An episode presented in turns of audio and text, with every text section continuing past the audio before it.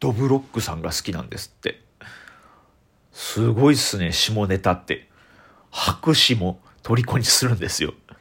いやードブロックさんすごいな思いましたわやっぱ改めて。あのねあのこの間梅田ラテラルであのー、その太田明美さんっていう映画監督さんのトークライブがあったんですよ。あのちなみに男性の方なんですけど。まあ、ちょっと珍しいですけどね、秋見で男性ってちょっとびっくりした方もいるかもしれないですけど、これも慣れてくださいね。びっくりする方がおかしいですから。ね、普段僕らだってテレビでそのヒロミを見てるわけですから、はい。その、ヒロミさんで慣れてる僕たちがもう今更秋見でびっくりしたらもうそれちゃんちゃらおかしいですからね。その秋見さんっていう監督さんが、トークライブで来てくれまして、あのー、それをね、その司会を僕やらせてもらっていろいろ話聞いたんですけど、まあ面白かったんですよ。その映画のそのカナルタ、螺旋状の夢っていう映画なんですけど、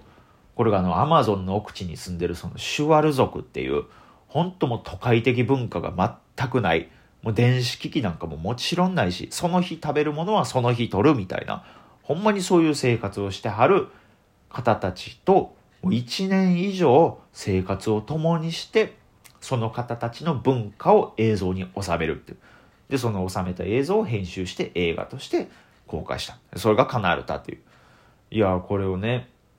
見させていただきましてね、いや、面白かったですね。あのちゃん、前日が公開記念日やったんですけど、九条にあるシネヌーボっていう小型の映画館で見させていただきましてね。めっちゃき、初めて行ったんですけど、めっちゃね、雰囲気が良かったんですよ。なんかめちゃくちゃ面白かったんですよ。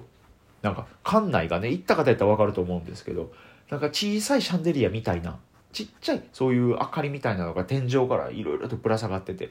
そこなんか海の中を思わせるかのような神秘的な空間やったんですよ。海の中を思わせるかのような神秘的神秘的な空間っていう感想はその明美さんが言うてたやつで、はい、あの僕の感性とかセンスは1ミリも入ってないですよ。先に言うときますけど。入るわけないじゃないですか。工業高校卒の人間の頭からそんなそんな言葉出るわけないんで。これも勘弁してくださいね。今ごめんなさいねその博士号を持ってる人の話をバカが今から伝えますんで。これちょっとややこしく並んでもらえたらなと思いますけれども。まあいろいろトークライブ見てまあアーカイブ見てくれた方やったらね、えー、面白いのか分かってくれると思うんですけどいろいろね話聞かせてもらったんですよ。ジャングルで生活してて何大変でしたか？みたいな。やっぱ電波通じなかったのが大変でしたねって。ただそのシュワル族の人たちが教えてくれた場所があるんですけどそのその界隈で一番高い丘の一番大きい岩のてっぺんに立って真上に手伸ばしたら電波一本だけ立つとかいう話も聞きましてね。そんなそんだけやっぱ電波って貴重なんや村やったらとかもいろいろ聞かせてもらいましてね。あと村人からその虫をね食べさせられるんです食べさせられそうになるんですけど、まあ、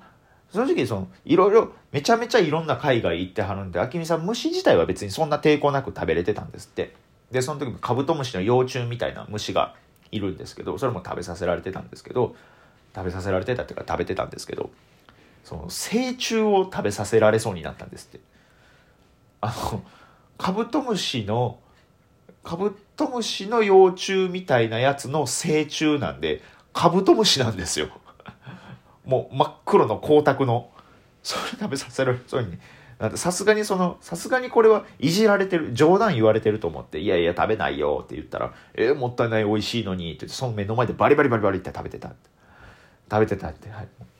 すごい音したって言ってました、なんか。芝刈り機みたいな音してたらしいですよ。なんかもうウィーンバリバリってすごい音して食べてたらしいんですけどそういう話も聞きましてね。ただ明美さん何が一番大変やったかって話の中でこの殺害予告を受けたことあるんですって。いやそれ話聞いてみたらそれそれはシュワル族の村じゃなかったんですけどエクアドルの別の集落があったんですけどもうそこも本当も文化的なものが本当一切ない場所でまあ、そこで結構長いこと滞在していろんなところの映像とか写真とかいろいろ撮らせてもらうっていう旅やったらしいんですけど、まあまあ、外国人もほぼほぼ見たこ外国人を見たことがないような村人たちやったんで、アジア人のアキミさんが珍しくて、あ、アキミアキミみたいな感じで、その村の中では結構、結構スムーズにというかね、よくしてもらってたらしいんですけど、ある日、その村の人たちから、おい、アキミと。川挟んだ隣村の奴らが、お前のこと殺すって言うてるぞって。ええー、って。で、理由聞いてみたら、何がどうなってそうなったかわかんないんですけど、どうやら、あのアジア人、この辺に石油工場を建てに来た産業スパイやぞっていう噂になってたらしくて。まあでもね、その、なんでそうなったか、まあもちろんそんなことないんですよ。なんでそうなったかって言ったら、その、明美さん曰く、もうその辺の村って、なんか、文字を残して何かを伝えるっていう文化がないんですって。全部口頭で伝えるっていう。だから多分そう、ね、その村の風景とか山の風景とか映像とかカメラに収めてる明美さんを見てなんかその映像を収めてる写真を撮ってる山の形調べてる村の形調べてる財産なんかそういう場所を調べてる建物を建てようとしてる工場を建てようとしてる産業スパイだってもうおひれがつきまくってそうなったらしくてでかなわんなこれはってなってそしたら村の人たちが、あ、じゃあ君ちょっとじゃあ一回避難しようかって。この村から一回出た方がいいよって。で、エクアドルの隣ってすぐペルーなんですけど、え、じゃあこのペルーにも似たような村があるから、その、そこでちょっと一旦逃げて隠れといた方がいいわってことで、ペルーまで避難したんですって。で、そのペルーの村もまあ、もちろん外国人なんかほぼ見たことないような人たちですから、おお、よかったな、君、みたいな感じで歓迎ムードやったんですけど、しばらくしたらまた疑いをかけられたらしくてでまたかと思ったらしいんですけどその疑いっていうのがあのどうやら最近越してきたあのアジア人村娘の水浴びを覗いてるらしいとって今度覗きの疑いをかけられたんですって。産業スパイスとえらい落差なんですけどまたかと。こんなしんどいぞと。カメラ持ってるだけやのにカメラ持ってるだけやのにって。そしたらね、まあでも、もう今度別の村にもう避難するわけでも、避難してきた村からまた別の村になんかもう行くわけにもいかないですから、まあでもそしたらその村のリーダー的な人は優しい人やったらしくて、秋見ちょっとじゃあ、あの村外れにある誰も使ってない小屋があるから、申し訳ないけど、しばらくそこで、そのほとぼりが冷めるまで、ちょ隠れといてくれへんかってことで、村外れの小屋に入ったんですって。もうそこでもう1ヶ月ぐらい生活してたんですって。もう意味、食べ物はね、もうその優しい村人が届けてくれるんですけど、もう一応疑いが晴れるまで、ほとぼりが冷めるまでそこにいるしかないってことで。なんで映像を撮りに来たのにこんな目にはなあかんねんと。もう小屋なんかもう誰も手入れしてないんでボロボロなんですって。もう雨上がりの日とかにになったらもう小屋中の板とかがきしんだりして、でね、なんとなく縁側とかもあったんですけど、縁側に立ってみたら、もうその縁側の板が腐ってて、もうバキーンって折れて、もう1.5メートルぐらいの高さから地面にもうバシャーンってこけちゃったりして、もうやっぱ映像撮りに来たのに、なんでこんな目に遭わなあかんねんって、うわーって悔しなってたんですって。まあそらなるでしょうけど、そしたら次の日、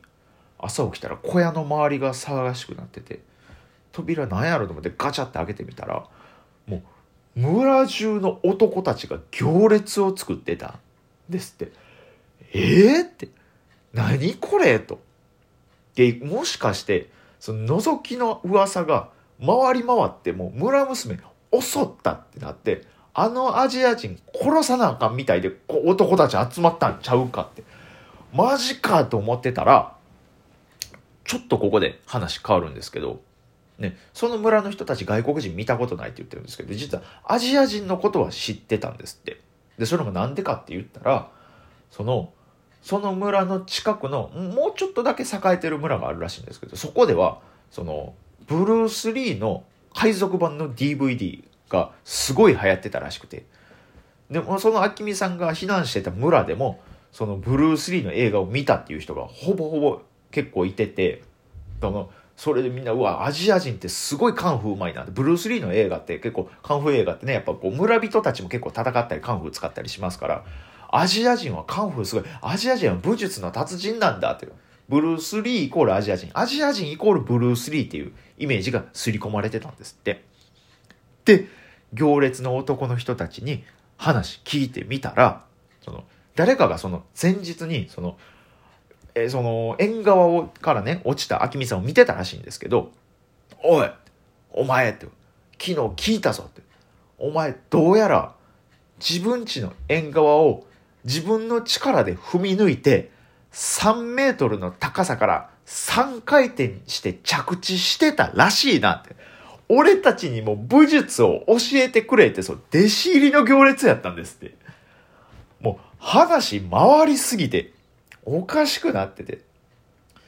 でもね、もうその、教えないわけにもいかなくなったんですって。やっぱもう行列がやっぱできて、男たちもすごい盛り上がってますから。でも、お、分かった分かった。じゃあ、柔道でいいかと教えるのはって。それで勘弁してくれって。おおおだ何でもいいから教えてくれって。まあでも、あきみさん柔道やってたわけでもない。ほんまもう学校の体育の授業で習ってたぐらいなんで、別にできないんですよ。でも、でも、でも教えな収まらんからってことで、ねまあ、とりあえずじゃあ一人来てくれって言って、一人呼んで、でね、一応柔道の形組んで、足でちょっとポンってかける技をやったんですよ。そしたら、もうその、ステーンってうまいこと転んで、周りもうわーってなって、達人だって。まあそれは柔道も全く知らない人たち、何をされるかもわからない人たちやから、面白いように技がかかると。で、うわーって盛り上がって、俺にもその技かけてくれってバーって並んだんですけど、まあ、やっぱペルーで南米なんで、たまたま一番最初に着てた人が T シャツ着てただけで、他全員上半身裸やったんです。誰にももう教えようあれへんってことで、もう T、仕方なくその T シャツ着てる一人に何回も技かけて、ステンステンってなって、で、周りが、うわーすごいわーすごいってなって、な30分ぐらいずっと続けてたら、最終的に、その T シャツの男の人、めっちゃくちゃ受け身上手くなったそうです。何の話やねんって思いましたけど。いや、また聞いてください。